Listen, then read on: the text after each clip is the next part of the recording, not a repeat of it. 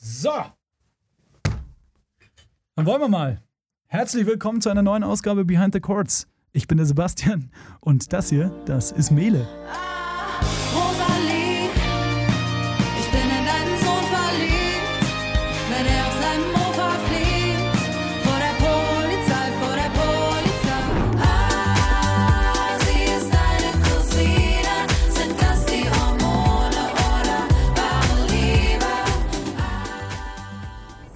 Wenn es Ihnen recht ist, dann wollen wir doch auf spezifische Schwierigkeiten eingehen, denen die neue Musik begegnet und die unter dieses allgemeine Geschehen nicht zu bringen sind.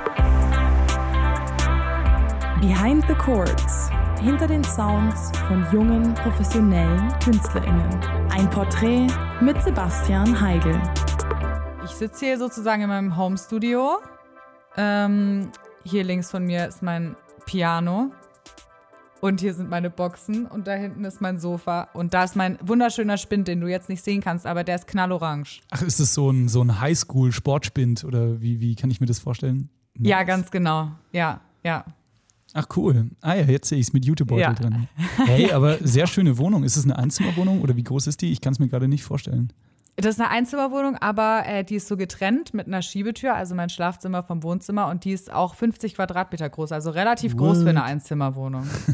Weißt du, Aber ich, in Osnabrück kann man sich's leisten. ich wollte es gerade sagen, ich in München stauen hier Bauklötze weg, aber ja. ja, wahrscheinlich ist Osnabrück da die, die, der bessere Mietmarkt, wie man so schön sagt. Ich glaube, es ist der, also im Vergleich zu München ist wahrscheinlich fast alles der bessere Mietmarkt, würde ich sagen. Absolut cool. Oder, ja. Ja, mit Sicherheit. Ich habe jetzt noch nicht in Zürich gelebt, aber ich würde mal sagen, München ist auf jeden Fall an der Speerspitze vorne mit dabei. ähm, du hast gerade gesagt, du hast ein Piano auch drinnen. Also das ist auch wirklich der Platz, wo du Songs schreibst. Ähm, ja, das ist der Platz, wo ich Songs schreibe, die mir spontan kommen. Und das sind immer meine liebsten Songs. Also die Songs, die mir spontan in den Kopf kommen, wenn ich gerade eigentlich äh, gar keine Musik machen will oder gar keine Zeit dafür habe. Auch Dann kommen mir gut. die besten Ideen. Auch immer gut, wenn man eigentlich keine Mucke machen will, aber man hat dann ja leider ein Piano oder ein Klavier oder ein Keyboard im Zimmer und dann geht's halt nicht anders. Ja, das stimmt. Ja, so manchmal nimmt man sich ja so vor oder voll oft, also glaube ich, ist es auch so ein bisschen eine Druckgeschichte. Dann setze ich mich ein bisschen unter Druck und denke, Mann, jetzt müsste ich ja mal wieder einen neuen Song schreiben und dann kommt natürlich kein neuer Song oder nur ein Song, den ich jetzt ganz subjektiv gar nicht gut finde. Und die Songs, die aber ganz spontan kommen, die äh, nehme ich dann eigentlich immer direkt hier auf, in meinem Home-Studio. Ach cool. Und mit was arbeitest du dann da, wenn du aufnimmst? Welche Software hast du am Start? Ich äh, nehme mit GarageBand auf. Kann ja mal vorkommen, dass du auch mal absichtlich Songs schreiben möchtest.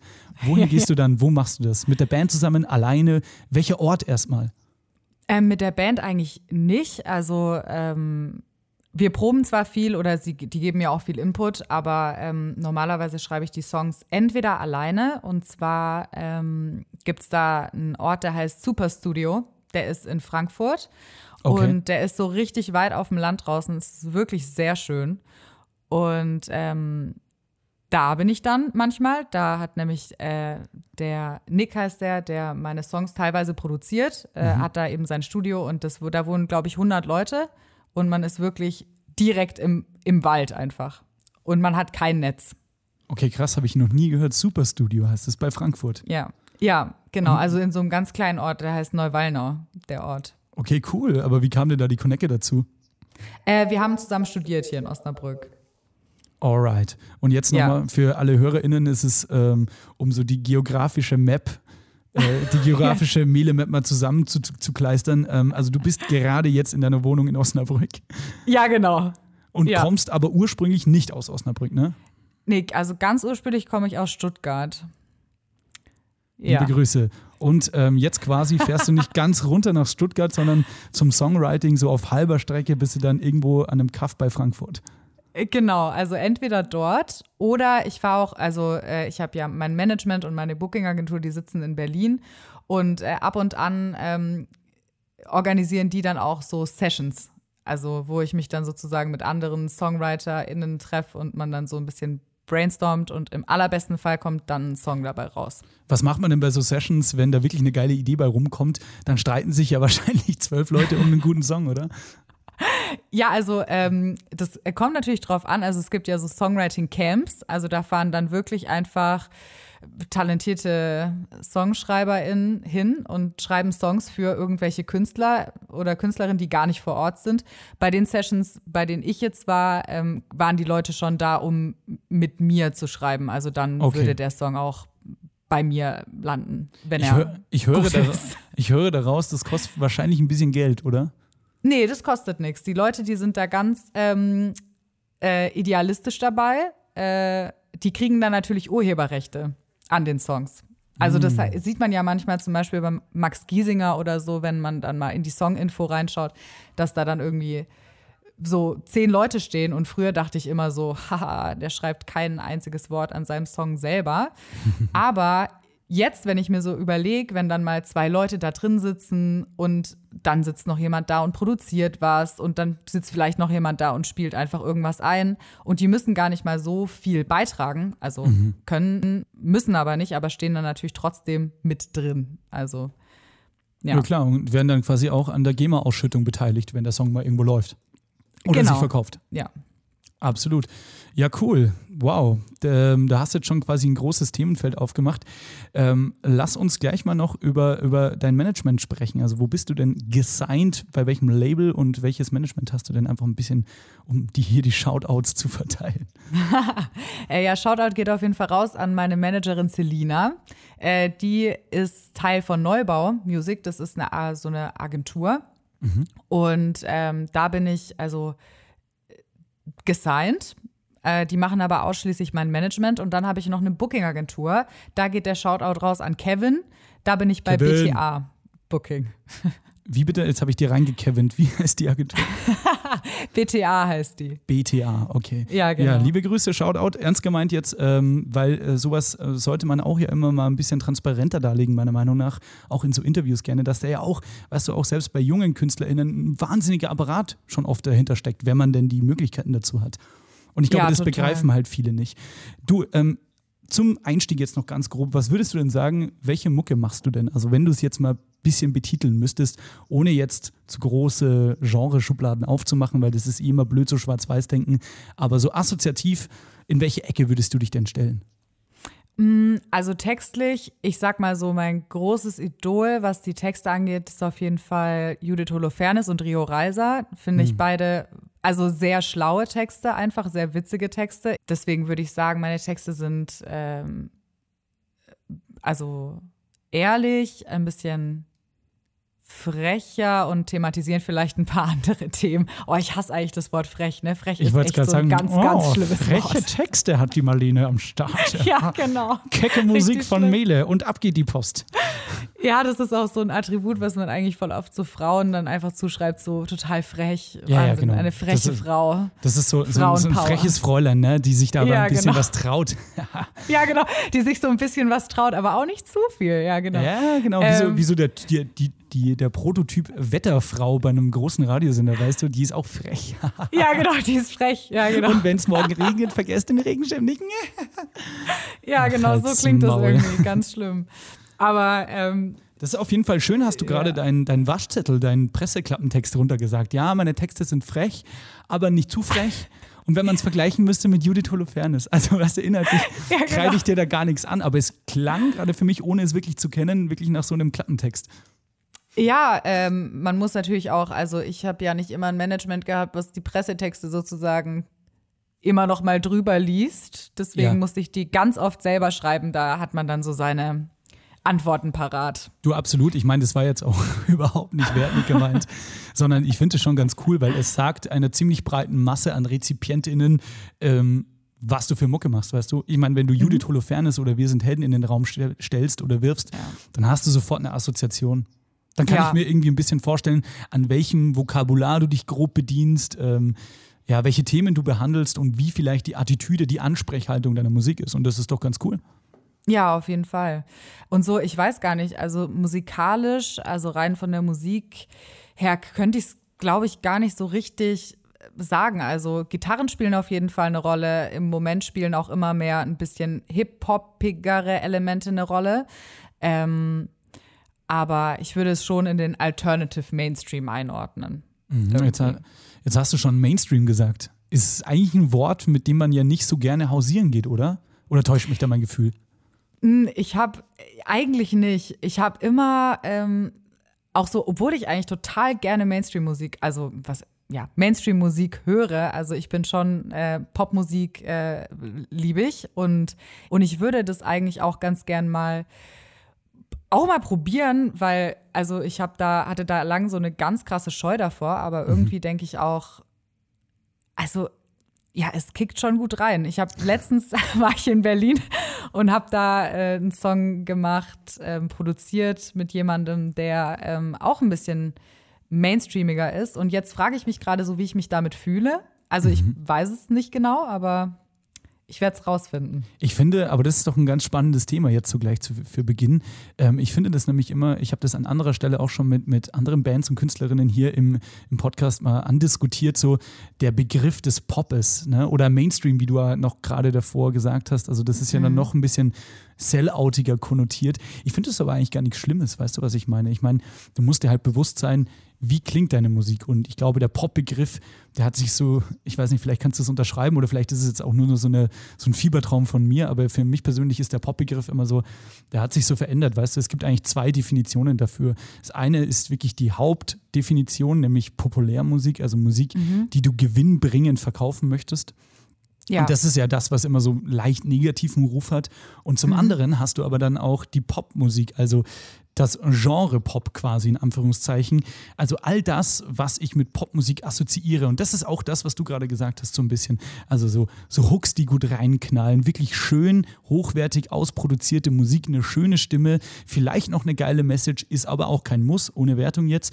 Und das ist für mich so das Genre Pop. Und ich finde, Pop ist eigentlich was Schönes. Also ich finde, da muss man auch gar nicht so mit einem Sellout-Gedanken erstmal rangehen.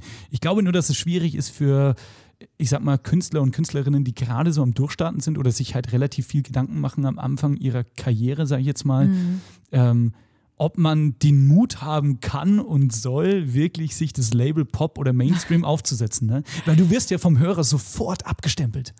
Ja, total. Ich finde es auch, also ich, für mich ist es gerade sowieso so eine schwierige Zeit, weil eigentlich alles, was ich mir so ein bisschen aufgebaut habe über die letzten drei Jahre, wo es dieses Projekt ja auch schon gibt, ähm, es stand ja jetzt irgendwie auch total viel an, Sachen, auf die ich mich sehr gefreut habe und wo ich auch, ohne jetzt komisch klingen zu wollen, sagen würde, dass ich es verdient hätte. Zum Beispiel? Ähm, dass die Sachen, zum Beispiel der ähm, Großstadtgeflüster-Support, also wir hätten Großstadtgeflüster auf ihrer Arena-Tour supported und so. Ach nein, wie geil. Fickt euch alle. Hey. Ja, genau. Und das wäre halt so cool gewesen. Und die wurden jetzt halt alle von Corona mit dem Arsch wieder eingerissen, äh, diese ganzen Scheiße.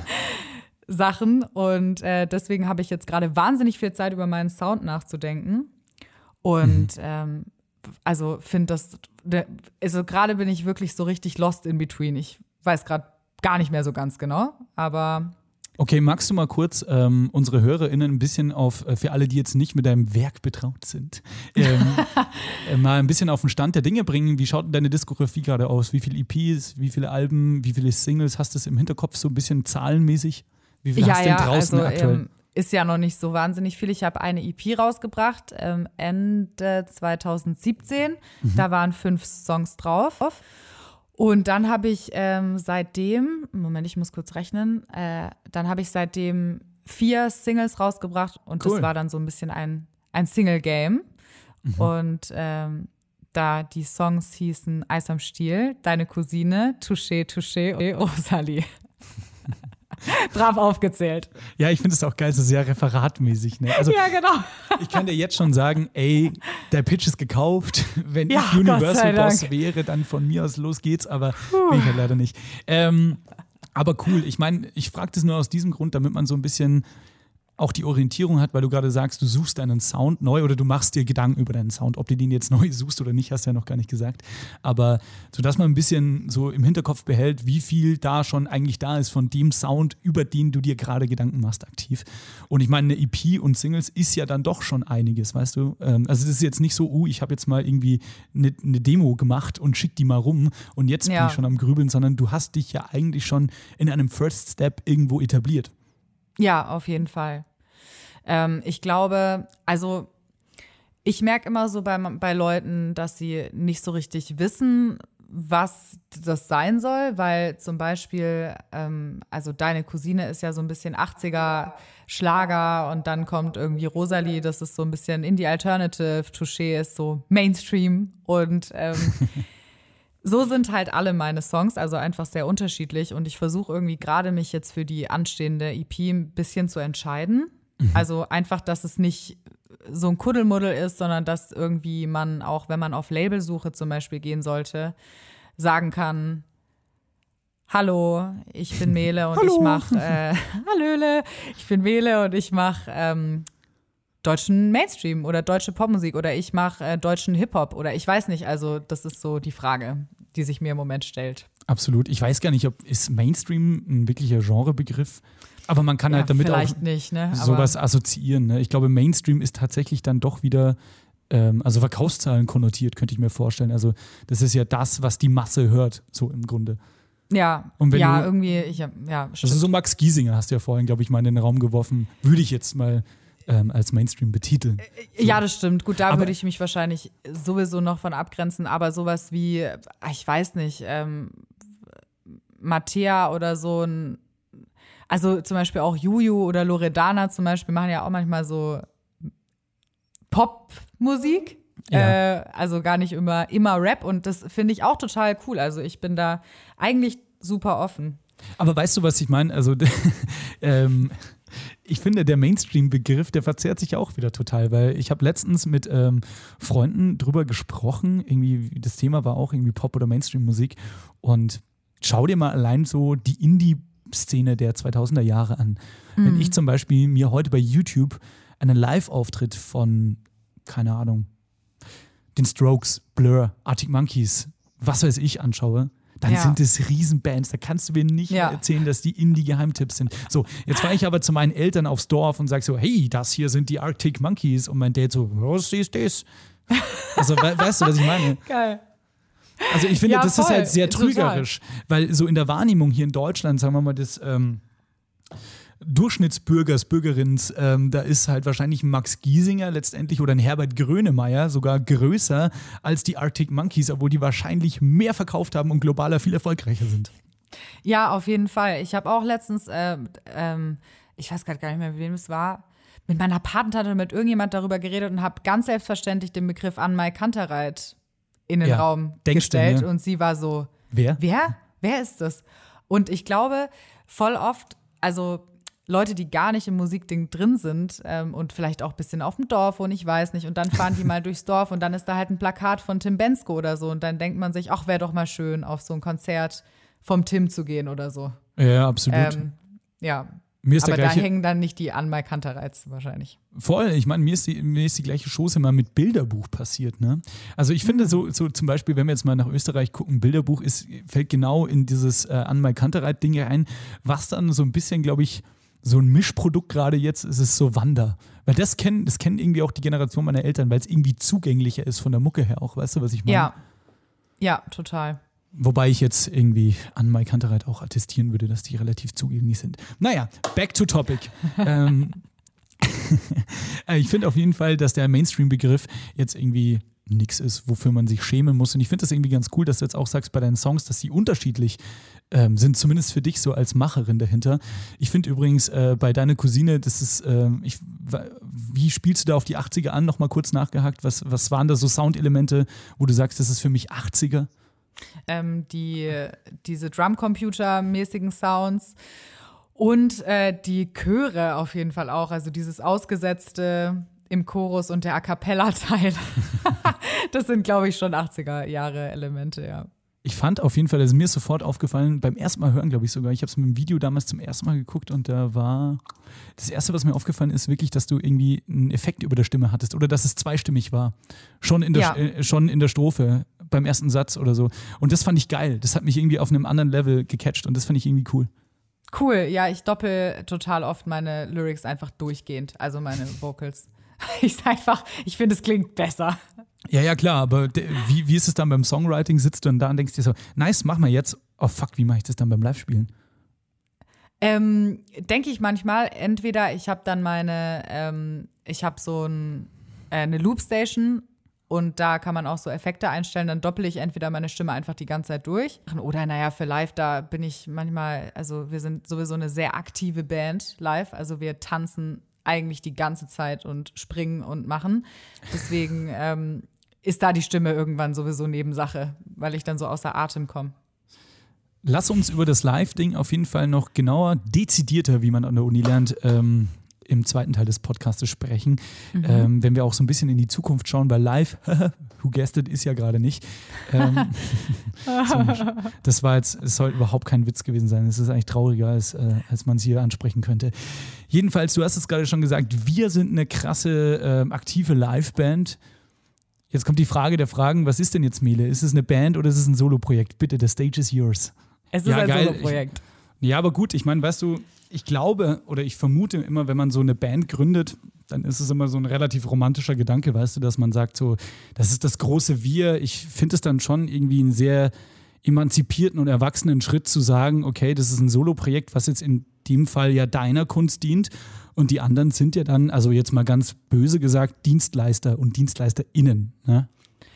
Ja, genau. Also ähm, das war auch auf jeden Fall ein längerer Weg bis dahin. Also es gab sicherlich auch schon mal Bandmitglieder in der Historie der Mehle, die gerne ähm, mehr, mh, wie soll ich das sagen? Die die Band einfach gern in Detlef umbenannt hätten. Ja, genau, die die Band gerne richtig als Bandprojekt gehabt hätten. Also, dass sozusagen alle, dass es sehr demokratisch ist und alle gleich viel ähm, Anteil an der Kunst haben und so. Ich habe nur irgendwann für mich gemerkt, dass es manche Sachen gibt, wo ich nicht so einen Kompromiss machen wollte. Also, was meine Texte angeht oder was irgendwie die Musik angeht, was meine Freiheit angeht. Und ähm, aber in der jetzigen Konstellation ist es auf jeden Fall sehr cool. Und es bringt sich auch trotzdem jeder ein. Also ist es nicht Cool. so, dass ähm, die jetzt sonst nichts machen, außer halt im Proberaum und live zu sein, sondern wir sind auch trotzdem in stetigem Kontakt miteinander.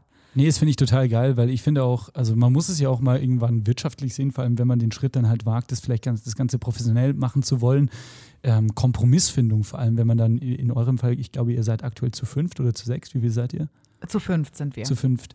Ich glaube halt, dass Kompromissfindung bei fünf Individuen ein wahnsinnig zerrender Prozess ist, weißt du? Also ich meine, also es kostet A Energie und B Zeit, die du für was anderes total besser verwenden könntest. Ja, total. Es ist natürlich dann auch immer so, wenn zum Beispiel, oder früher war es dann oft so, wenn es darum ging, irgendwie, wir drehen ein Musikvideo so und dann haben natürlich fünf Leute komplett andere Ideen und dann muss man irgendwie einen Kompromiss aus diesen fünf Ideen äh, schließen und das ist manchmal gar nicht so zielführend dafür, dass man dann am Ende wirklich was Gutes, was Gutes abgibt. Klar, voll, verstehe ich. Lass uns noch mal kurz zum Songwriting zurückgehen, was du ja komplett alleine machst. Ähm, oder zumindest im Ansatz alleine und dann vielleicht noch mit Producern. Da werden wir nachher noch mal genau drüber sprechen. Ähm, Was ist denn, ich finde, das ist auch so eine Frage, die wird viel zu wenig gestellt, deshalb haue ich es jetzt einfach mal durch. Ähm, was ist denn so dein Antrieb beim, beim Songwriten? Also willst du mit deinen Texten unterhalten? Willst du emotional berühren vielleicht sogar? Willst du immer eine Message drin haben? Was ist denn da, was sind denn da so deine Ansprüche oder ist es irgendwie ein Mix aus allem? Zum Beispiel bei deine Cousine. Also ich bin auf dem Roller zur Tankstelle gefahren und hatte plötzlich in meinem Kopf, ah, sie ist deine Cousine. Das kam einfach wie ein, also ein Donnerschlag, wurde ich gesegnet. Und ähm, dann äh, war der da, ohne dass ich jetzt einen konkreten, also ohne dass ich jetzt dachte, ich schreibe jetzt einen Song über Liebe oder über ähm, Sex in der Familie. Ich, ich liebe auch die Kommentare unter dem Video von deiner Cousine. Oh, da freut man sich ja aufs nächste Familienfest und so. Ja, total.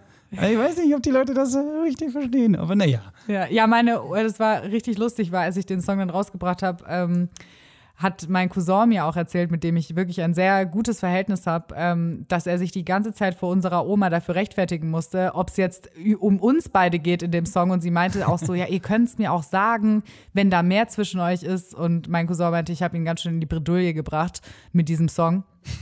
ähm, aber das war nicht meine Absicht. Auch ähm, wenn wir mit ähm, fünf oder so, hatte ich meinen ersten Kuss mit meinem Cousin. Nein. Doch, ja, doch. Crazy. Traust dich Ja. aber was.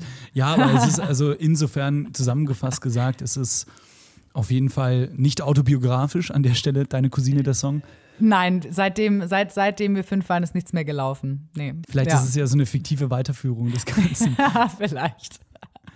Nein, aber ich finde es ganz geil, weil weißt du, im letzten Endes ist es ja auch ein gesellschaftliches Tabuthema, was du da angreifst. Und ähm, finde ich cool, weil ähm, wenn man drüber sprechen sollte, dann vielleicht erstmal schön in Kunst verpackt. Also somit echt äh, eigentlich ein sehr, sehr schön, wie sagt man auf Neudeutsch, edgy Thema, um drüber einen Song zu schreiben. Ja, mhm. danke. Vielen Dank. Was hast du denn Songs? Oh ja, bitte, gerne.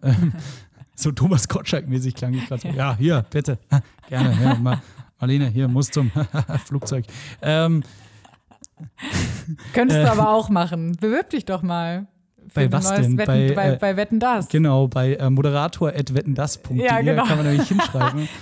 Aber ich fände schon geil, weißt du, ich habe auch bei YouTube sind super viele alte Wetten das Folgen, weil du kannst über Tommy Gottschalk sagen, was du willst, natürlich immer, weißt du, die verarschen hier so, ah, hi, du, hier, Tom Cruise, na, mein Lieber. Ähm, Mhm. Ja. Das ist, ist natürlich sehr lustig, aber der Typ hat halt fünf Stunden am Stück runtermoderiert. Schaff das mal. Das ist wahnsinnig. Also ich äh, habe da auch einen riesen Respekt. Ähm, weil man muss ja auch immer Situationen entschärfen und es immer noch lustig halten und immer noch kritisch sein. Also man muss ja so viel mitbringen, äh, vor allem bei so einer Sendung und man ist ja die ganze Zeit live. Also du kannst ja nicht Voll. plötzlich sagen, oh, ich habe jetzt gerade Bauchweh oder so, sondern du musst halt durch. Oh, ich habe gerade, Tommy hat Bauchweh, deshalb Tommy jetzt Bauch- Aspekte und los. Ja, genau, da muss man einfach dann Zähne zusammenbeißen. Geil. Ähm, so, wir waren bei deiner Cousine, oder? Ja, richtig. Ja, so, ja. Siehst du, vor lauter Tommy, du darfst, dir, du darfst doch Tommy Gottschalk bei mir nicht triggern. Das- Entschuldigung. Da könnten wir jetzt eine Sondersendung draus machen. Nein, Spaß beiseite. Ähm, deine Cousine somit mal investigativ nachgehalten, nicht autobiografisch. Aber ich finde es ganz cool. Ähm, würdest du sagen, alle deine Songs sind Fiktion? Oder gibt es auch einige, wo, wo vielleicht äh, ein Fünkchen Wahrheit dahinter steckt?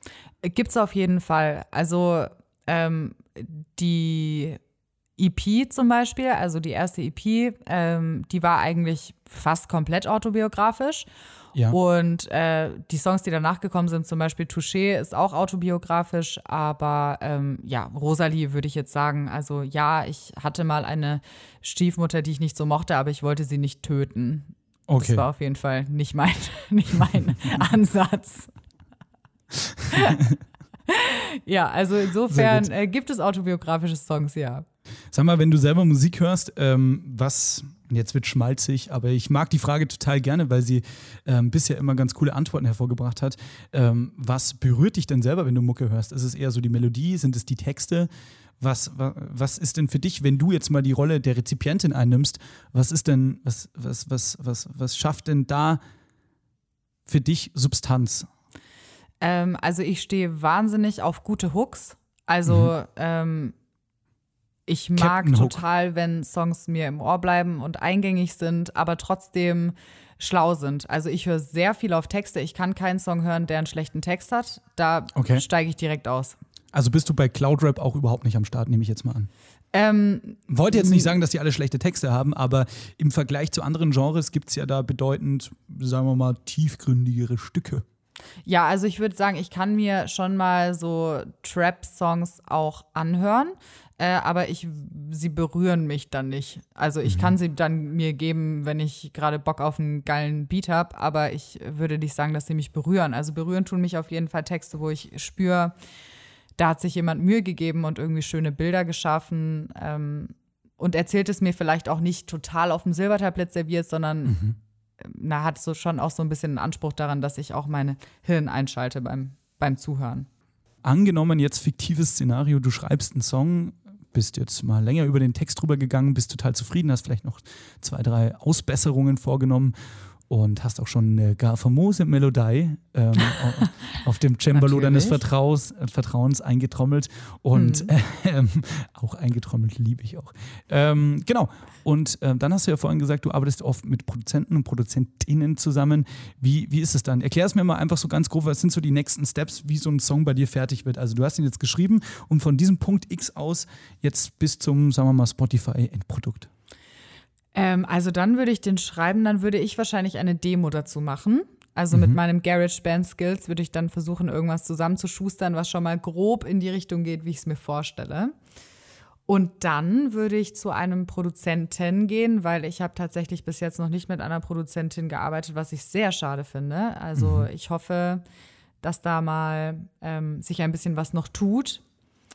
Ähm, und dann würde ich ins Studio gehen und den Song produzieren. Vielleicht würde meine Band dann noch kommen und ein bisschen was einspielen. Ähm, und dann würde das ein sehr langer Prozess sein, weil ich auf jeden Fall glaube ich, also ich glaube, weiß nicht, ob ich mit mir selber produzieren wollen würde. Ich glaube eigentlich nicht. Also ich bin da so perfektionistisch am Ende. Ähm, und also es kann wirklich auch mal vorkommen, dass man irgendwie drei Monate an was arbeitet und ich dann doch denke, das trifft es noch nicht, wir müssen noch mal irgendwie von neu oder so. Also das ist auch schon oft passiert.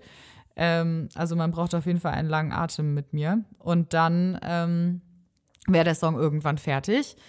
Dann kommt er in den Mix. Ähm, dann in das Mastering. Und das kann dann schon mal bis zu, also dieser ganze Prozess vom Schreiben von einem Song bis hin zu, wir veröffentlichen ihn oder, oder er kommt aus dem Mastering zurück, kann dann schon mal irgendwie auch ein Jahr dauern. Also weil, also wenn man jetzt nicht das total akribisch verfolgt ähm, oder eine Deadline hat oder irgendwas, dann kann das sich echt ziehen. Das Beispiel äh, Rosalie jetzt. Ähm, es kann sich ziehen. Wie lange hat der Prozess vom Songwriting bis zum Release gedauert? Ganz grob. Ein Jahr und neun Monate. Wow. Aber wann ist man denn da zufrieden? Gibt es da so einen Punkt X? Den Punkt habe ich für mich auf jeden Fall noch nicht äh, gefunden. Also es gibt, ähm, ich bin irgendwie nie so zu 100 Prozent zufrieden. Ich weiß nicht, ob das eine KünstlerInnenkrankheit ist oder ob das einfach mein persönliches Problem ist. Ja. Aber ähm, ich glaube, ich könnte noch besser darin werden, Sachen einfach zu machen. Also einfach zu sagen, so, ich mache das jetzt und jetzt ist es so, wie es ist und jetzt bringe ich es einfach raus. So irgendwie dauert es bei mir immer ziemlich lang. Aber wie du sagst, ich da ich glaube, da will jeder, das ist einfach der Perfektionismus, der so ein bisschen in jedem Kunstschaffenden innewohnt. Du bist jetzt auch nicht die Erste, die das hier im Podcast so sagt. Ich glaube, das ist einfach total normal. Wichtig ist, glaube ich, einfach nur, dass man sich Deadlines setzt. Zumindest haben das auch die anderen bisher immer so äh, in den Raum geworfen, dass es halt super wichtig ist, dass man sich eine eigene Struktur aufbaut, ne? nach der man irgendwie arbeiten kann. Und ich könnte mir vorstellen, bei so einem Jahr, neun Monaten, das ist ja eine wahnsinnig lange Zeit, so für einen Song jetzt in Relation betrachtet. Gibt es da, Ja, gibt, da so einen Moment, wo du sagst, okay, fuck, jetzt hat's, jetzt ist es nicht mehr das, was ich eigentlich damit bezwecken wollte? Vor allem, wenn zwei Produzenten dabei sind, so viel Zeit, dann noch eine Band, wow. Ja, das ist wirklich wahnsinnig kompliziert und ich würde mir da auch total wünschen, also für mich und auch für die Leute, mit denen ich arbeite, dass man da irgendwie einen schnelleren, unkomplizierteren Weg findet. Ähm, ja, also ich würde sagen, bei Rosalie und deine Cousine ging auf jeden Fall deutlich schneller. Also das war von ähm, Songwriting bis zu alles kam raus und das Musikvideo war gedreht und so war, glaube ich, ein halbes Jahr. Also das war wirklich ganz flott. Ähm, aber bei Rosalie hatte ich nicht das Gefühl, den Zugang zu verlieren, ähm, weil mir der Song irgendwie so sehr viel bedeutet. Aber es ist mir auch schon mal passiert, auch bei einem Song davor, dass ich dann irgendwann, als er rauskam, dachte, boah, jetzt muss er auch rauskommen, weil sonst ist es irgendwie zu spät. Also Ja. quasi, dass man so ein bisschen Fear of Missing Out der Zukunft hat. Genau, ja. Oder auch so ein bisschen äh, das Gefühl, jetzt habe ich mich schon krass weiterentwickelt irgendwie in der Zeit und jetzt bringe ich was raus, was mich eigentlich gar nicht mehr so widerspiegelt. Ich wollte es gerade sagen, wie ist denn das, äh, wenn du jetzt zum Beispiel ein Mixing oder Mastering hörst, was ja nochmal, muss man ja auch an der Stelle mal erwähnen, nochmal viel ausmachen kann unter Umständen so. Wie, wie, wie ist es dann, wenn du da deine eigene Idee so grown siehst? Weißt du, was ich meine? So schön. Also ich finde das, ähm, also das schönste Gefühl, glaube ich, bis jetzt in meiner kompletten äh, Musikkarriere, also was sowas angeht, war auf jeden Fall ähm, der Dreh vom Rosalie Musikvideo, weil da war der Song fertig und ähm, ich hatte auch so eine ganz konkrete Vorstellung, wie das Video aussehen soll. Und dann war da ein Team, das sich echt den Arsch aufgerissen hat dafür, dass genau diese Vision irgendwie zum Leben erweckt wird. Und dann äh, war ich da mit dem Schauspieler und wir haben irgendwie die Szenen gedreht, die ich mir überlegt habe. Und äh, der Song lief währenddessen noch und klang irgendwie geil. Und dann war ich so richtig so, "Wow, was für ein schöner Tag. Es war einfach richtig, richtig schön. Also das war, aber lag auch am Team und an allem. Das sind doch so Momente, wo man toll. dann wahrscheinlich denkt, ähm, geil, sowas die ganze Zeit hauptberuflich machen, wäre doch der Dream, oder? Hammer. Es wäre also das wäre mein absoluter Megatraum. Ja, Vor allem so in der, auf Ri- jeden Fall. so in der Rise im ganzen Zeitstrahl, wie fühlt sich so an, dein Projekt Mele nenne ich es jetzt mal, also die ganze Musikkarriere unter diesem Namen, unter diesem Projektnamen Mele, so aufwachsen zu sehen. Was, was macht das mit dir? Oh, das macht ganz viele verschiedene Sachen irgendwie mit mir. Also einerseits bin ich auch stolz, weil ich einfach weiß, wie viel Arbeit da reingeflossen ist und ich habe so das Gefühl, jetzt trägt das irgendwie so langsam wirklich Früchte. Also das, ich wurde letztens das erste Mal auf der Straße erkannt. Kein Scheiß. What? Wo? In, Also in ich bin Osnabrück jetzt- oder Berlin oder wo war das? Nee, in Münster. In Also ich Münster. fühle mich jetzt nicht, also ich weiß auch bei meiner Größe noch, äh, ist es sehr unwahrscheinlich. War wirklich, also für mich ein krass schöner Moment, keine Ahnung, weil Ja, da mega kam dann, cool. Wie war das? Erzähl kurz, ja? Äh, da kam, äh, ein- ich, also ich war einfach unterwegs in Münster und dann kam ein Mädchen zu mir und meinte so, hi, ähm, ich ähm, bin, äh, wie hieß sie, ich weiß gerade gar nicht mehr, Theresa und äh, bist du Mele? Und dann meinte ich so, ja und sie so, wow, dein neuer Song ist total schön, können wir ein Foto machen und so. Und dann, das war so ganz absurd, Ey, weil ich auch gemerkt habe, wie aufgeregt sie war. Weißt du, also das war so, sie war einfach so nervös und ich kenne das so von mir und dann dachte ich so, also das sind so Momente, wo ich denke, okay, es äh, irgendwie, es lohnt sich. Also dieser ganze Hassel, den man auch oft hat und die ganzen Zweifel und ähm, so lohnen sich irgendwie dann in solchen Momenten schon sehr, weil ich gemerkt habe, dass es irgendwie was bedeutet hat.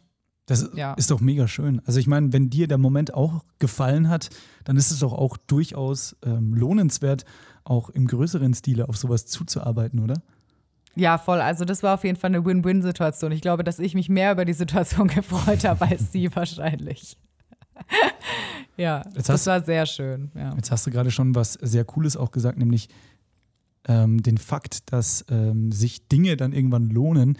Aber ich weiß nicht, wie es bei dir ist, aber ist es nicht oft trügerisch, dass man sagt, okay, ich habe jetzt zum Beispiel vor einem Release oder sowas unglaublich viel Zeit, Energie, Arbeit, Emotionen in eine Sache reingesteckt und man will dann immer sofort den Payback haben. Man will sofort entlohnt werden dadurch und manchmal ist es ja auch so, muss man ja fairerweise sagen, egal ob das jetzt beim Musikmachen oder bei ganz trivialen Dingen im Leben ist, dass man eben nicht sofort den Payback dafür bekommt, aber dann vielleicht angenommen mal ein halbes Jahr später oder sowas. Wie gehst du mit sowas um? Hast du sowas erstmal schon mal erlebt oder ähm, ist es bei dir immer so schön linear gelaufen? Und wenn du es mal erlebt hast, ähm, wie, wie, wie hast du dich daran gewöhnt? Ähm, also zum Beispiel habe ich mal, also ich finde Releases sind allgemein so ein wahnsinnig emotionales Thema, weil es kommt natürlich darauf an, wie viel Zeit und äh, Leidenschaft man investiert hat, aber, aber ähm, es ist schon immer wie so ein, also mal ganz drastisch gesagt, ein Kind in die Welt zu setzen, so. Mal mag man es mehr, mal weniger, aber es ist dann irgendwie da. Und ähm, äh, äh, ähm, bei Eis am Stiel war es zum Beispiel so, dass wir halt direkt irgendwie in zwei Playlists gekommen sind. Also wir hatten halt da auch einen dollen Spotify-Support irgendwie. Und dann war jetzt zum Beispiel der Rosalie-Release ähm, und ich habe mir schon ich habe mir schon was erhofft. Also ich würde jetzt lügen, wenn ich sagen würde, ach, ich bin da ganz entspannt und komm, wenn es noch unter 1000 Streams nach einer Woche hat, das macht mir gar nichts. Das ist halt einfach nicht wahr. Und da habe ich mich äh, schon sehr aufgeregt, weil ich das ähm, ganze Spotify-Game, es ist wahnsinnig wichtig heutzutage. Also Spotify ist eine Instanz, äh, die nicht zu vergleichen ist mit irgendwas anderem. Und das ist schon dann frustrierend, dass dann irgendjemand da sitzt und einfach darüber entscheidet, ob dein Song Erfolg hat oder nicht. Wahnsinn, oder? Bizarr. Ja, ich fand's schon sehr frustrierend und wie gesagt, ich will niemand was vorwerfen, aber es ist schon ein bisschen eine Wut von mir, weil ähm, dann guckt man irgendwie in Playlisten rein und dann sind da wirklich zum Beispiel in der Wilde Herzen Playlist irgendwie 49 Männer und eine Frau.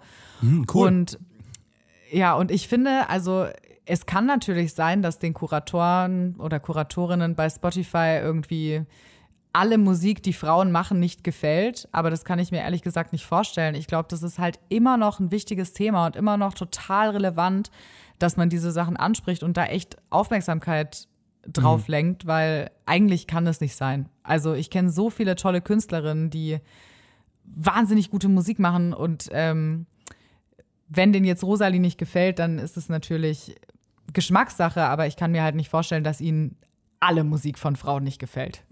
Vor allem wa- wahrscheinlich ist der Markt auch viel, viel größer, als man. Also weißt du, ich glaube, die Dunkelziffer an weiblichen Künstlerinnen äh, liegt so viel weiter oben, weil was, was ja auch immer so ein Pseudo-Argument ist, ist ja so, ja, es gibt halt einfach weniger weibliche Künstlerinnen. So. Das ist doch Quatsch. Das ist ein kompletter Quatsch. Und ich habe auch, also ich will da jetzt keine Namen nennen oder so, aber auch teilweise sind die Bezahlungen einfach von Frauen auch bei Festival, bei Gagen und sowas einfach niedriger, obwohl die gleich berühmt sind. Äh, ne? Also obwohl Voll. die genauso große Hallen füllen und genauso viele Fans haben, ähm, kriegen die einfach weniger Gage angeboten. Und ich finde das richtig schlimm. Also ja, ja, was macht das mit dir? Hast du da überhaupt noch Bock, in diesen Scheiß-Zirkus mit einzusteigen? Ähm, ich habe Bock, aber das liegt auch daran, dass ich einfach auch mich jetzt sehr mit vielen Künstlerinnen auch vernetzt habe und wir da viel drüber reden und ähm, wir haben uns schon so ein bisschen zusammengetan. Ja. Aber ich finde auch, das ist so ein super wichtiges Thema, was halt einfach angesprochen werden muss. Weißt du, was ich meine? Ich meine, ich bin jetzt ein weißer Heterotyp, der das gerade sagt. So.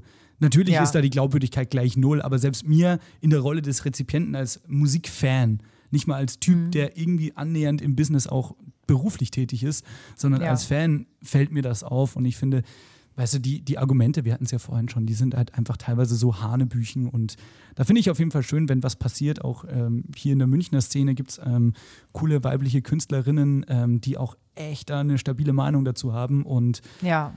da auch supporten, was geht. Klar, natürlich, letztendlich ist Kunst natürlich geschlechtslos, muss man auch dazu sagen.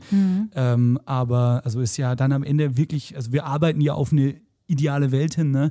wo, wo es irgendwann mal scheißegal ist, von wem die Kunst kommt, geschlechtermäßig, Hauptsache die ist gut. Ähm, Ja. Aber fairerweise muss man auch sagen, gerade sind wir noch nicht so weit, deshalb muss man da erstmal drauf aufmerksam machen, dann Lösungswege finden und dann, wenn er hoffentlich, und jetzt wird schmalzig, aber das ist mein totaler Ernst, bessere Zukunft hinarbeiten. Ne? Auf jeden Fall. Ich finde auch, also es ist natürlich immer schwierig, sich jetzt wirklich so total öffentlich zu äußern, weil dann verkackt man sich's halt mit. Ähm, also das ist so absurd, weil eigentlich würde man gerne mal einen richtigen Sturm machen und sagen, so, und jetzt releasen alle Frauen nichts mehr bei Spotify, solange bis die Playlisten nicht 50-50 sind und Ja. die Festivals und so weiter. Aber das ist halt auch eine sehr, also gefährliche Angelegenheit, weil dadurch, mh, naja, kann es halt auch sein, dass die einem dann den Support verwehren und das macht dann im schlimmsten Fall ja sehr viel kaputt. Wobei ich Das sagen, ist, ne. ja, bin da voll bei dir, wobei ich aber auch sagen muss, so, ähm, es ist auch verdammt schwierig. Also, weißt du, es ist verdammt schwierig, sowas sehr Kreatives, Emotionales wie Musik oder Kunst im Allgemeinen, ähm, zumindest empfinde ich das so, in so Schwarz-Weiß-Formeln reinzudropseln. So wie du sagst, jetzt 50-50-Line-Ups finde ich eine mega coole Idee. Ähm, ich habe zum Beispiel jetzt auch bei der Auswahl der Gäste für diesen Podcast geguckt, dass ähm, das geschlechtermäßig zumindest annähernd ausgeglichen ist. Es kam jetzt natürlich auch bei mir jetzt in dem Fall auch mit der Pandemie drauf an, wen kannst du anfragen, wer sticht sich jetzt musikalisch auch nicht krass aus. Also das muss man an der Stelle auch mal erwähnen. Ich meine, ich will jetzt nicht hier fünfmal ACDC abmoderieren, verstehst du, was ich meine, so genremäßig. Ja. Ähm, außerdem würde ich die nicht kriegen. Ähm, nein, aber darum geht es nicht. Aber das ist so, ich finde, es ist schwierig, das so in absoluten Zahlen zu bemessen. Es wäre natürlich schön, weißt du, es ist das Einfachste letztendlich, wenn man irgendwie dann eine Struktur schaffen kann, ganz soziologisch gesagt, und die irgendwie nach äh, Formel X befüllen könnte. Aber der Punkt Ja. ist halt auch, ähm, keine Ahnung, was will ich denn am Ende des Tages? Also ich habe schon, also ist jetzt nicht meine Meinung, aber ich habe schon auch viele Leute reden hören, die gesagt haben, so, ey, so 50-50 Festivalquoten finden sie gar nicht mal so geil. Natürlich gleiche Bezahlung für alle Künstler und Künstlerinnen, absolut keine Debatte. Aber auch so ähm, will ich dann irgendwie, keine Ahnung, weiß ich nicht, 70 Prozent gute Acts haben und die letzten 30 müssen dann mit weiblichen aufgefüllt werden, die aber dann zufälligerweise scheiße sind. Natürlich, also muss man auch an der Stelle sagen, diese Aussage kam immer nur von Männern. Aber, Ja, das, genau. aber das ist halt auch was, was gerade noch kursiert, weißt du, was ich meine? Das ist so dieses, diese Scheinliberale. Und das Ja. ist auch nicht ganz real. Ja, das stimmt. Nee, auf jeden Fall. Also ich finde, ähm, ich glaube, dass man es auch gewöhnt ist, dass bei Festivals viele Männer spielen. Ich glaube, man ist es gewöhnt, dass man im Radio viele Männer hört. Ich glaube, man ist das alles einfach so ein bisschen gewöhnt. Aber ich glaube schon, dass man da auch was dran ändern kann. Also an, der Mensch gewöhnt sich ja auch um. Und Absolut. Ähm, ich glaube durchaus, dass zum Beispiel, wenn es jetzt um ein Popfestival geht, eine Lea einen genauso guten Main-Act machen kann wie, keine Ahnung, Max Giesinger oder so. Absolut und letztendlich ist es dann ja doch nur Genresache. Ich sage ja nicht, dass jetzt irgendwie auf einem Pop-Festival jetzt irgendwie, keine Ahnung, nennen wir mal irgendeine weibliche Mettlerin oder sowas auftreten soll, dann stell doch halt, genau, da, stell doch deine Lea hin oder stell eine Alice Merton hin oder was weiß ich. Das ist ja Genau. vom Handwerk, was, was tut sich da wenig weg, weißt du, was ich meine? Ja. Das ist- Und ich glaube halt auch, es fällt zum Beispiel gar niemand auf, wenn bei einem Festival nur Männer spielen. Aber jetzt stell dir mal, also ich glaube, das fällt einfach keinem auf. Also nicht, wenn man, also keinen ZuschauerInnen oder so großartig. Aber wenn man jetzt einfach mal ein komplettes Line-Up nur mit Frauen machen würde und man würde es nicht kommentieren als Just Women Festival oder sowas. äh, ich glaube schon, dass das den Leuten auffallen würde. So, ah, okay, jetzt ist da irgendwie äh, Lea, Alice Merton, Antje Schomacker, Emily Roberts, Ali Neumann und Mele noch da. Äh, weißt du, dann, ich glaube schon, dass man das irgendwie mitbekommen würde. Und da würde ich gerne ein bisschen davon wegkommen. Voll. Auch, dass man das immer so nervig labeln muss, ne? wie du gerade meintest. Genau.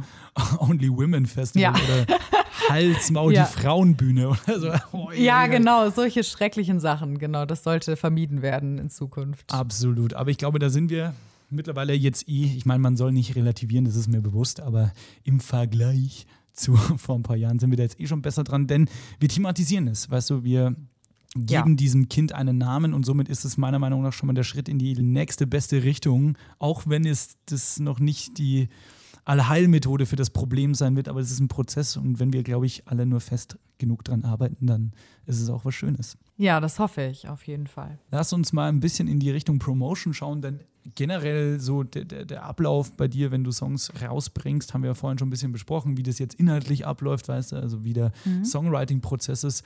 Aber lass uns mal über die Verbreitung sprechen. Du hast jetzt schon gesagt, du hast ein Label, du hast eine Booking-Agentur mittlerweile. Achso, ein Label habe ich nicht. Label dann habe ich, ich mich. Nur ein, Man Management. Management, Entschuldige. Du hast Management, eine Booking-Agentur, vorher beides lange alleine gemacht, selbst gemacht. Ähm, wie kommt man denn dahin? Hast du dich da so initiativ beworben oder sind die Leute auf dich zugegangen? Dann auch gleich mal Anschlussfrage an das noch, weil das ist so ein Aufmarsch so ein bisschen. Ähm, du hast vorhin den Sebo Adam angesprochen, du hast auch andere Produzenten angesprochen.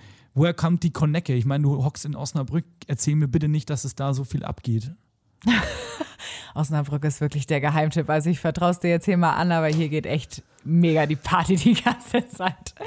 Nee, ich habe ähm, also, meine Managerin habe ich, die war auf einem Konzert von mir im November letzten Jahres. Ähm, da hat sie ein, auch ein befreundeter Musiker, Paul Weber heißt der, ähm, hat sie damit hingebracht zu dem, zu dem Gig und da hat sie uns dann schon mal live gesehen. Ich wusste aber gar nicht, dass sie Managerin ist oder so. Also ich habe sie einfach nur als Freundin von Paul irgendwie kennengelernt.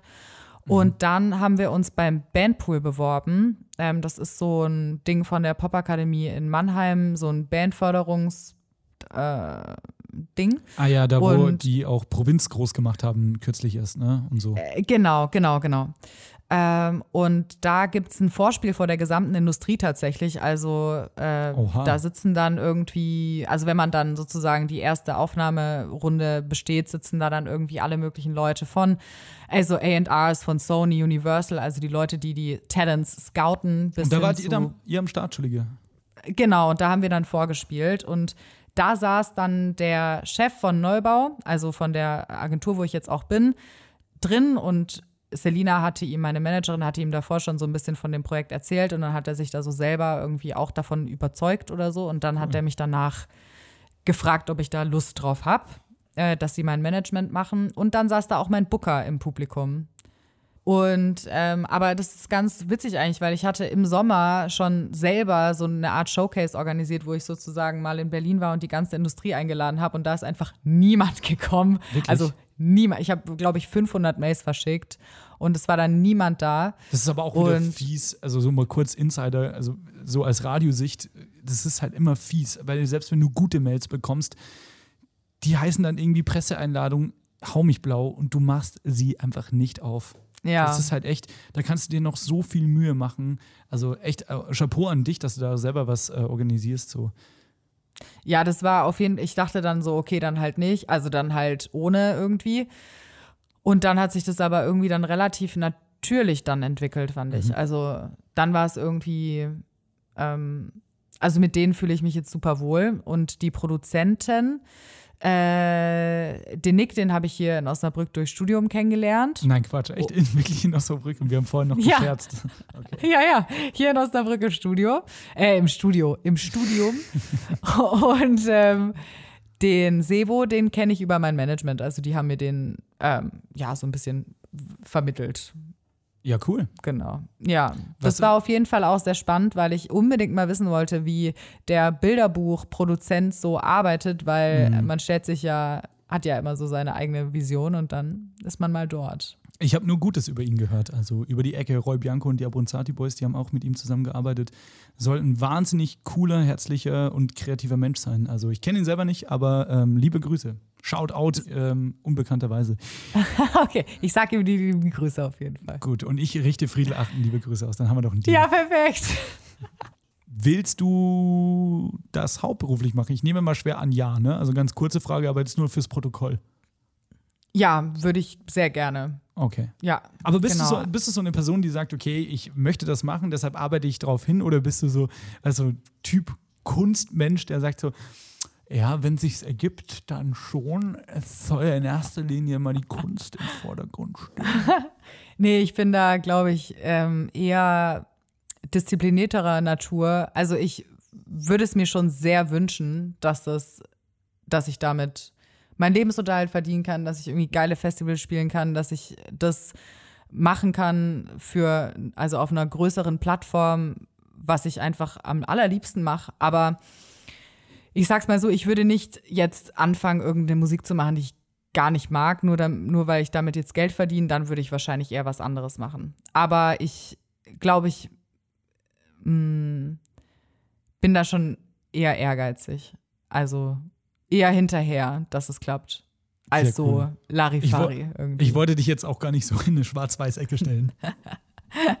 Doch, aber ich bin eher auf der Ecke, äh, also in der Ecke erfolgsorientiert, aber ich glaube, dass da fast alle sind. Also ich glaube, ich kenne eigentlich niemand, also auch von den größeren Indie-Alternative-Pop-Acts, der da, glaube ich, eine andere Antwort drauf geben würde. Du, ist ja auch Also das- absolut ja. legitim, weißt du. Ähm, was ich mit dieser Frage immer hier im Podcast bezwecken möchte, ist halt einfach dieser Bruch, dass man sagt, es ist kein No-Go, über Kohle zu sprechen und auch darüber zu sprechen, dass man ja damit Kohle machen möchte. Weil Ja, Kunst genau. verdient auch, und jetzt gerade spüren wir es ja mehr als denn je, ähm, mehr denn je, nicht mehr als denn je. ähm, uh, Bier.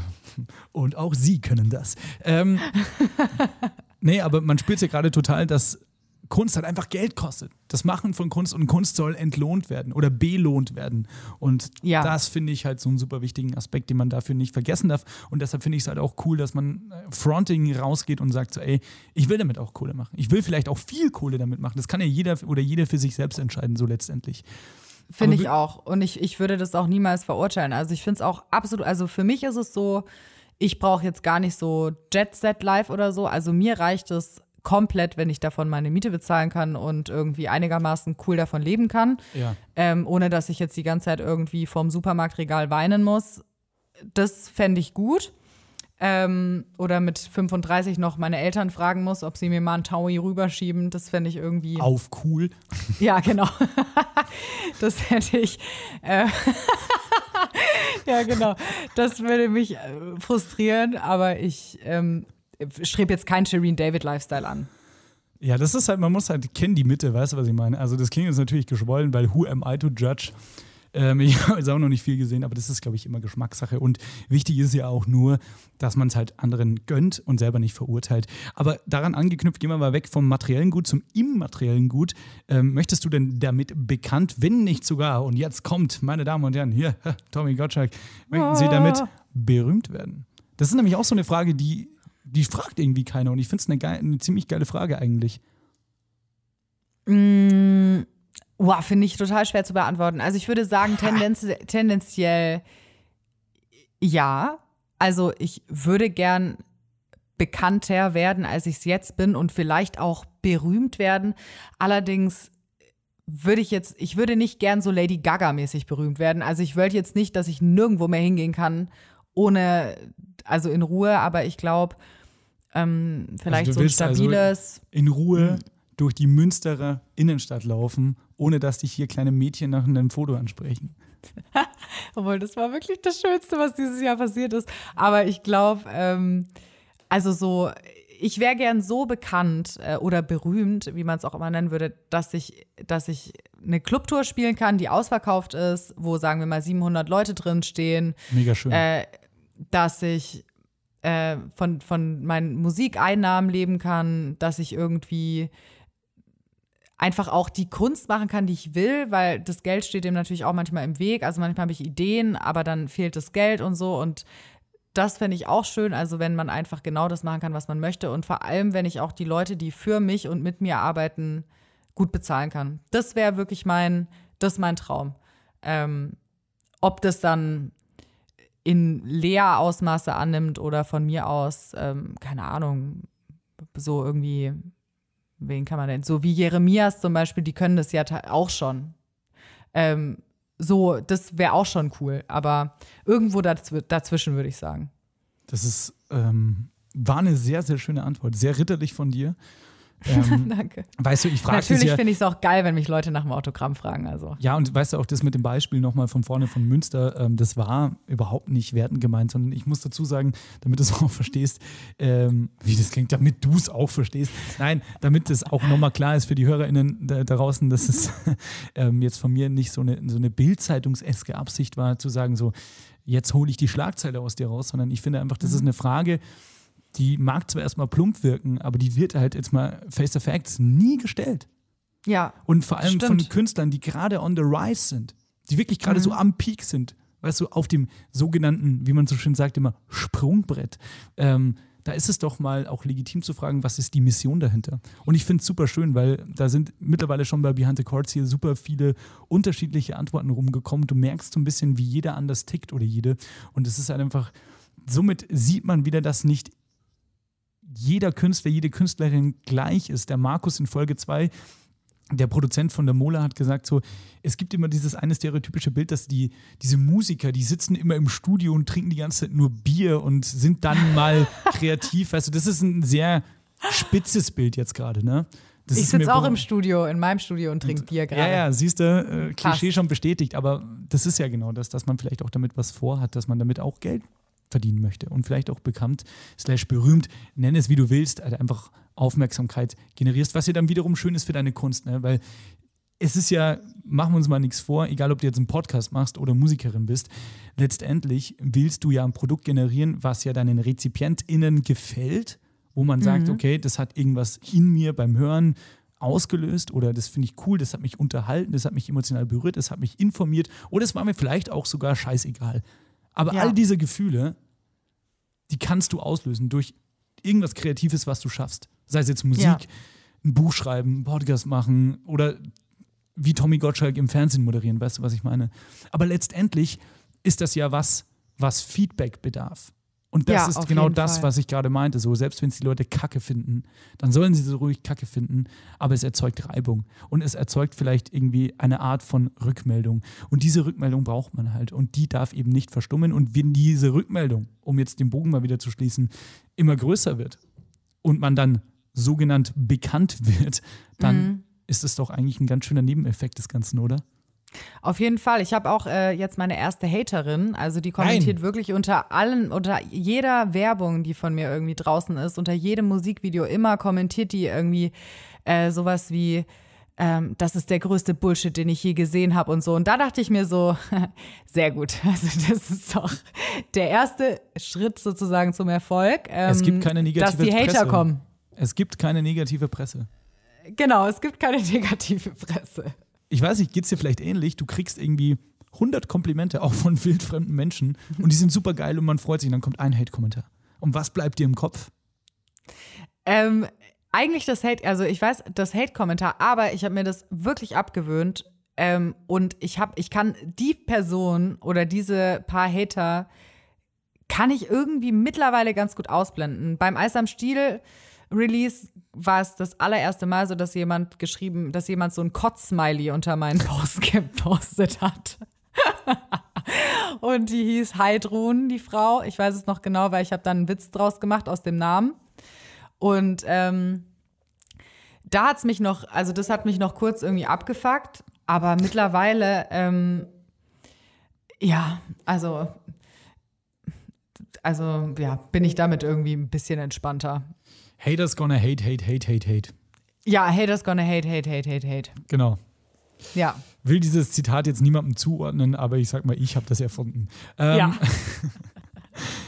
Du hast gerade schon vorhin gesagt, du möchtest, dein, dein Traum wäre, ähm, es wäre geil, alle Leute, die so mit dir oder für dich arbeiten, anständig auch bezahlen zu können, mit dir natürlich selber. Ähm, lass uns mal noch ähm, kurz vorm Schluss noch über Videos sprechen, visuelle Umsetzung. Du hast vorhin schon gesagt, beim Rosalie-Video hast du ähm, so auch ein bisschen das Szenenbuch geschrieben und hast auf jeden Fall deine Idee umgesetzt, wenn ich da richtig zugehört habe. Ähm, der geneigte Beobachter merkt ja, dass ja in Sekunde 1 ähm, die Woodward-Werft sich ins Bild drängt ähm, bei dem Musikvideo. Da muss ich sagen, wie kam da die Connecte zustande? Das sind ja auch coole Jungs. Total. Das sind, also das ist wirklich ein wahnsinnig professionelles, wahnsinnig junges Team. Ähm, also ich glaube, die Geschäftsführer von der Wupperwerft sind irgendwie 23 oder so, also wirklich wahnsinnig jung. Die stellen so viel auf die Beine, ist echt, also es ist absolut krass. Ähm, ich habe mal bei Instagram gepostet, hey, wer kennt denn hier coole FilmemacherInnen? Und dann hat einfach ein, ein Kumpel von mir geschrieben, hey, frag doch mal die, die sind super.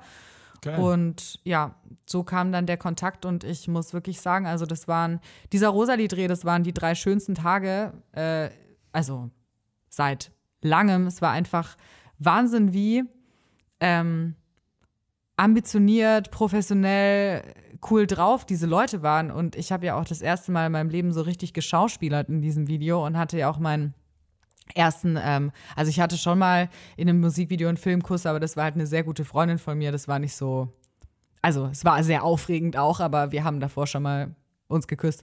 Und äh, der Typ war aber ein professioneller Schauspieler. Und das war so, also es war total, also es war total spannend halt. Und dann war da der Regisseur und hat eben, also wir waren dann in der Scheune und lagen so auf dieser Liege aus Stroh und dann meinte der Regisseur so, ja, closed set, closed set. Und dann sind alle rausgegangen und wir waren dann nur zu dritt. Und dann hat er uns so angeleitet und meinte so, schaut euch mal tief in die Augen, ihr liebt euch und so. Und ich musste mich echt erstmal damit entspannen, also aber Ja, das aber war auf jeden Fall cool. Also ich mochte das gerade sehr, wie du übers Küss Küssen gesprochen hast, wie so, so hart pubertierendes Wesen. So, ich habe schon mal wen geküsst. Ja, Glaube ich dir. so- Glaube ich dir. Ich mach doch immer mit allen, also mit meinen ganzen Freunden. Guter Lifestyle gefällt mir sehr gut. Ähm, wenn ihr da draußen übrigens nicht wisst, wovon wir gerade sprechen, dann einfach mal das Musikvideo zu Rosalie auschecken, zu finden bei ähm, der Videoplattform ihres Vertrauens oder wie wir sagen, YouTube. Ähm, und ich muss noch sagen, ich kam nur drauf, weil auch die Wupperwerft für mich äh, gerade noch ein relativ neues Ding ist. Also ich habe äh, in einer meiner Radiosendungen vor kurzem mit meiner Kollegin äh, Gloria zusammen ähm, einen Song von Horst Wegener gespielt, der ja einer der Gründer von der Wupperwerft ist. Also Genau. einer von den zwei, einer von den zwei scheinbar 21-jährigen Geschäftsführern. Ähm, und der ist ja auch Rapper und der hat äh, mit zwei Münchner KünstlerInnen ähm, was gemacht, nämlich einen Song namens Werden. Den kann man an der Stelle auch nur sehr, äh, sehr, sehr stark empfehlen. Da haben sie nämlich auch ein cooles Video dazu gedreht. Das ist sogar ein Kurzfilm geworden und da dachte ich mir auch schon, ja krassomat, was die da drauf haben. Also auch filmisch, weißt du. Wahnsinn. Und dann also rappt das der ist auch noch wirklich selbst. nicht, was man sich so vorstellt, wenn man so hört, das sind ganz junge äh, Filmemacher aus Wuppertal. Da denkt man erstmal nicht in solchen Dimensionen, aber das ist wahnsinnig professionell. Also es sieht toll aus. Die Ja, haben echt einen, Wahnsinn. die können das. Also liebe Grüße, unbekannterweise auch jetzt wieder Shoutout ähm, nach Wuppertal an die Boys von der Wupperwerft. Und ähm, ja, mega. Wie habt ihr die Videos vorher gemacht? Das war, das, war das das erste, was ihr mit denen zusammen gemacht habt? Schon, ne? Ähm, nee, wir haben davor ein Musikvideo zu Bye Bye rausgebracht, ähm, wo eben besprochener Filmkurs mit meiner Freundin zustande gekommen ist. Ähm, und dann war, habe ich noch mal. notiert. Wie bitte? Nee, Wollt- ja. Einen schlechten, wollt einen Schau schlechten mal. Männer, Männerwitz machen. Ja. Ähm, und dann, genau, und dann war, habe ich noch mal ein Video alleine gemacht und so. Und dann kam das Deine Cousine Video raus. Genau. Dass und das so war dann einem das erste, was Vereinsheim wir gedreht zusammen habt. gemacht haben. Oder? Das habt ihr in so einem Vereinsheim oder wo war das denn, wo ihr das gedreht habt? Genau, in einem Vereinsheim in Wuppertal auch, ja. Geil. Ja. mochte auch jeden, auf jeden Fall auch diese dädige Ansage da am, am, am Anfang. Die war krass, oder? Ja, Vor allem, die war total authentisch, weil Ja, er, er wusste wirklich nicht, was er sagen soll in dem Moment. Also es war echt nicht so, dass er dieses, also dieses bisschen schüchterne und irgendwie so ein bisschen, ja, mäßige, das war irgendwie gar nicht so gespielt in dem Moment. Er war wirklich ein bisschen so, ach, ich muss jetzt die Ansage machen. Er wusste das gar nicht. Ich, und dann ist er so auf die Bühne und hat es halt irgendwie versucht zu machen. Ach so, das war war das- perfekt. War das gar kein Schauspieler? Nee, das sind einfach, also er kommt irgendwie in fast allen Videos von der Wupperwerft vor. In Rosalie kommt er ja auch vor. Er spielt die Geisel. Ähm, genau. Ist mir gar nicht aufgefallen. Ja, er wird irgendwie immer so von den, äh, von den Jungs von der Wupperwerft da zu, bei jedem Dreh irgendwo eingesetzt, obwohl er eigentlich eine Dachbaufirma hat oder irgendwie so. Geil, super. Liebe ich jetzt Ja, schon. So, so, ich so auch. Crossovers, Easter Eggs. Ja, voll. Ich auch. Ab jetzt in jedem Musikvideo. Shoutout an Stocki geht raus. Ja. Shoutout an Stocki, auch jetzt hier von meiner Seite unbekannterweise aus dem Süden, aber ey, Shoutout Stocki. Lass uns mal zum, zum Abschluss jetzt mal kurz Spaß beiseite, mal wirklich in die Zukunft schauen. Ähm, was wären so jetzt karrieremäßig die nächsten Steps für dich? Ähm, also, wenn man mal live rauslässt, da das jetzt ja wahrscheinlich nicht stattfinden wird, ähm, wäre auf jeden Fall mal Plan Nummer eins, eine CD rauszubringen, eine EP zu machen und damit ein Label zu finden. Und mit dem Label-Support dann eben äh, ja, mehr Leute zu erreichen, als es jetzt der Fall ist. Also mit Label meinst du dann auch wirklich nicht nur ein kleines Indie-Label, sondern vielleicht sogar in Richtung Major. Könntest du dir vorstellen auf jeden Fall, oder? Könnte ich mir vorstellen, ja. Wobei, also ich auch ein Indie-Label cool finde. Ich glaube, es kommt immer richtig doll drauf an, wie ambitioniert die Leute sind und wie viel Bock die da drauf haben. Na klar. Und irgendwann vielleicht auch wahrscheinlich eine Geldsache. Könnte Ja. ich mir vorstellen. Ja, genau. Was sind denn so deine Hoffnungen generell für deine ganze Karriere in der Zukunft? Also so, auf was hast du Bock? Ganz grob gesagt. Jetzt nicht nur die nächsten Steps, die du gerade beschrieben hast, sondern so, keine Ahnung, wo siehst du dich so vielleicht auch in fünf Jahren? Was sind so, was wäre der absolute Callback auch emotional für dich, wo du sagst, jetzt hat sich's gelohnt? Ähm, ich würde sagen, wenn ich eben wie vorher gesagt so eine richtig geile Clubtour spielen kann, wo 5, 6, 700 Leute kommen, das fände ich super. Dann, wenn ich mir mit richtig geilen Künstlern und Künstlerinnen irgendwie die Bühne teilen könnte oder mit denen auch Musik machen könnte, also irgendwie ein paar Features zusammen machen. Ähm, was noch? Äh, ich hätte total gern noch parallel irgendwie meine eigene Radiosendung, um einfach auch mal noch irgendwas, irgendwas anderes noch zu machen. Ähm, und ich hätte gern eine sehr, sehr schöne Wohnung in einer sehr, sehr schönen Stadt. Das sind meine Träume. Und ich würde gern meine Vespa reparieren lassen bis dahin. Das mit der Vespa nenne ich mal detailgetreu. Ähm, anders gefragt, was sind denn deine Ängste? Vor was hast du einen richtig Schiss in der Zukunft in Bezug Das- auf deine Karriere? Dass ich keinen Erfolg haben werde. Also nicht mehr als jetzt. Das heißt Dass also, es nicht mehr wachsen wird. Dafür, also Erfolg dass es ist ja stagniert wirklich. quasi. Genau, also Erfolg ist bei mir ja, wie ich vorher auch gesagt habe, eigentlich relativ breit gefächert. Also Hauptsache, ich kann irgendwie davon leben und habe das Gefühl, irgendwie es läuft. Ja. Aber meine größte Angst ist auf jeden Fall, dass ähm, das nicht passieren wird. Okay. Ja. Und äh, was machst du denn, wenn es ähm, nicht passieren wird? Also du meinst, du meintest ja heute schon, du hast es ja relativ exakt auf eine Karte schon gesetzt. Du willst das ja auch, Mhm. was ja ähm, sehr löblich ist, wenn ich das beurteilen kann. ähm, was machst du denn, wenn es nicht klappt? Also jetzt mal ernsthaft, also wenn es finanziell nicht klappt, angenommen, du stagnierst jetzt an diesem Punkt X, wo du jetzt bist und es wird nicht mehr.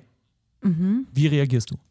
Ähm, oh, ich wäre auf jeden Fall, glaube ich, ziemlich traurig. Also ich glaube, ich wäre traurig, weil es schon so ein Traum ist, den ich schon seit irgendwie meiner Kindheit so ein bisschen immer in, mit mir rumtrag und so und halt eben dieses Projekt seit drei Jahren wirklich mein, also mein, mein Alltag ausfüllt und ich denke an das Projekt, wenn ich morgens aufwache, ich denke daran, wenn ich abends einschlafe. Also es ist einfach so immer präsent. Ähm, Ich glaube, wenn ich merken würde, es stagniert, würde ich mich mehr aufs Radio konzentrieren, als ich es jetzt tue und mehr versuchen da, also noch mehr versuchen da irgendwie auch Fuß zu fassen. Vielleicht könnte ich mir sogar vorstellen, nochmal zu studieren. Aber ähm, ich sag mal so, anders wäre mir lieber. Aber man weiß es nicht. Also Klar.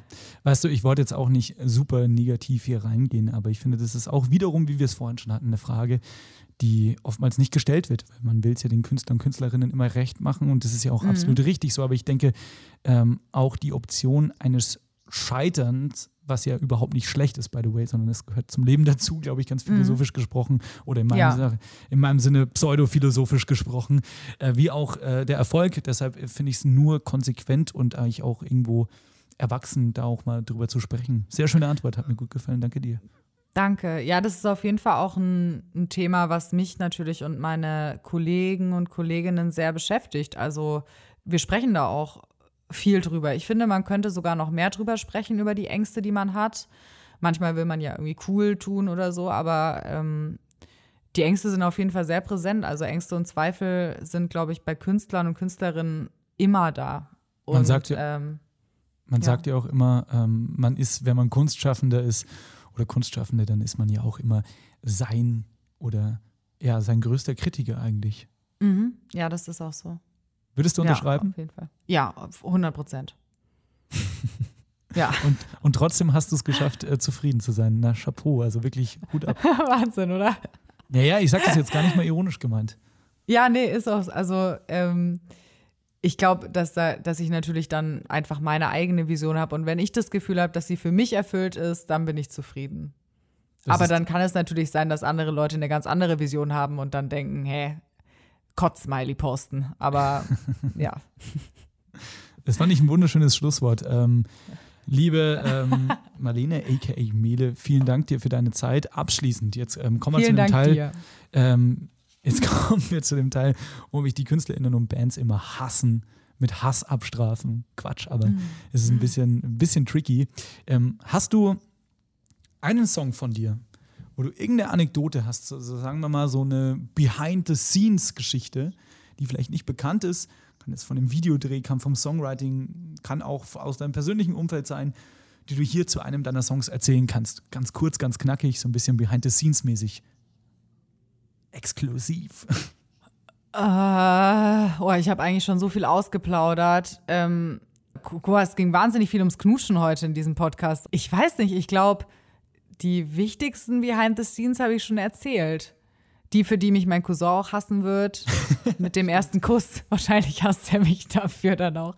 Aber ähm, ich glaube, gerade fällt mir wirklich gar nichts ein. Gar nichts anderes mehr. Alles gut, das war nur eine Frage, ob es was gibt, aber ein Nein, die Option eines Neins, die steht dir auch immer ähm, berechtigt offen. Also alles Ich cool. hätte gern was Cooles geantwortet, aber äh, ja, nee, kommt mir gerade nichts. Wir kommen ähm, zur, zur wirklich aller, allerletzten Kategorie, beziehungsweise zum allerletzten Punkt hier im Podcast Behind the Chords. Ähm, du darfst gerne drei Songs auf die äh, Behind the Chords Playlist packen. Kurzer Spoiler-Alarm. Ähm, deine Songs werden schon drauf sein, beziehungsweise eine exquisite Auswahl von uns. ähm, wichtig wäre jetzt für die HörerInnen da draußen, um dich auch nochmal auf der, ja, kann man so sagen, glaube ich, Metaebene kennenzulernen. Was hörst du denn privat? Was hat dich vielleicht damals sozialisiert? Womit bist du groß geworden? Was hat dich geprägt? Oder was hörst du gerade? Oder was ist vielleicht, wenn wir beim Thema Knutschen gerade waren, der beste Track für die Knutsch-Playlist der HörerInnen? Also einfach drei Songs aus deinem privaten Repertoire, die du gerne weiterempfehlen würdest, die, wenn man dann hört, ähm, wo man vielleicht äh, dich assoziiert damit. Hast du was am Start? Also, äh, ich liebe nach wie vor Wir sind Helden. Also auf jeden Fall würde bei meine, äh, meine Knutsch-Playlist oder auch in jede Playlist von mir nur ein Wort von Wir sind Helden kommen. 100 Prozent. Dann würde ich, was ich gerade sehr verliebt ist, ähm, bin, ist Melred und ihr Song Rockstar. Den finde ich total schön. Ähm, so, hat so sehr Kalifornien-Vibes, aber irgendwie mag ich es wahnsinnig gern. Und dann würde ich noch in meine Playlist machen äh, von Borns den Song Sweet Dreams, finde ich Geil. ein Banger. Ja. Banger! Das wäre meine, das sind, glaube ich, meine drei liebsten Songs. Ja. Die kommen ASAP auf die Behind the Chords Playlist ähm, auf Ja. Spotify. Vielen Dank dir. Und ey, wir sind durch. It's a Vielen wrap. Dank dir auch. Die Musik, die euch die Marlene gerade empfohlen hat und auch die Musik, die sie selbst macht, findet ihr nochmal gesammelt, gebündelt, feinst säuberlich kuratiert auf unserer zugehörigen Behind the Chords Playlist. Einfach bei Spotify mal nachchecken. Super simpel zu finden, heißt nämlich auch, you guessed it, Behind the Chords Playlist. So, das war es jetzt auch mit den netten Verbraucherhinweisen zum Ende. Ich bedanke mich bei der Marlene nochmal nachträglich für das geile Gespräch und ich würde sagen, dann hören wir uns wieder in zwei Wochen dann schon, ja leider, zur vorerst letzten Folge von Behind the Chords. Ich bin der Sebastian. Ich bedanke mich wie immer fürs Lauschen. Bleibt gesund. Macht's gut. Bussi, ciao. Behind the Chords ist eine Produktion von Donkey Shot Entertainment. Mehr Infos findet ihr auf donkeyshot.org.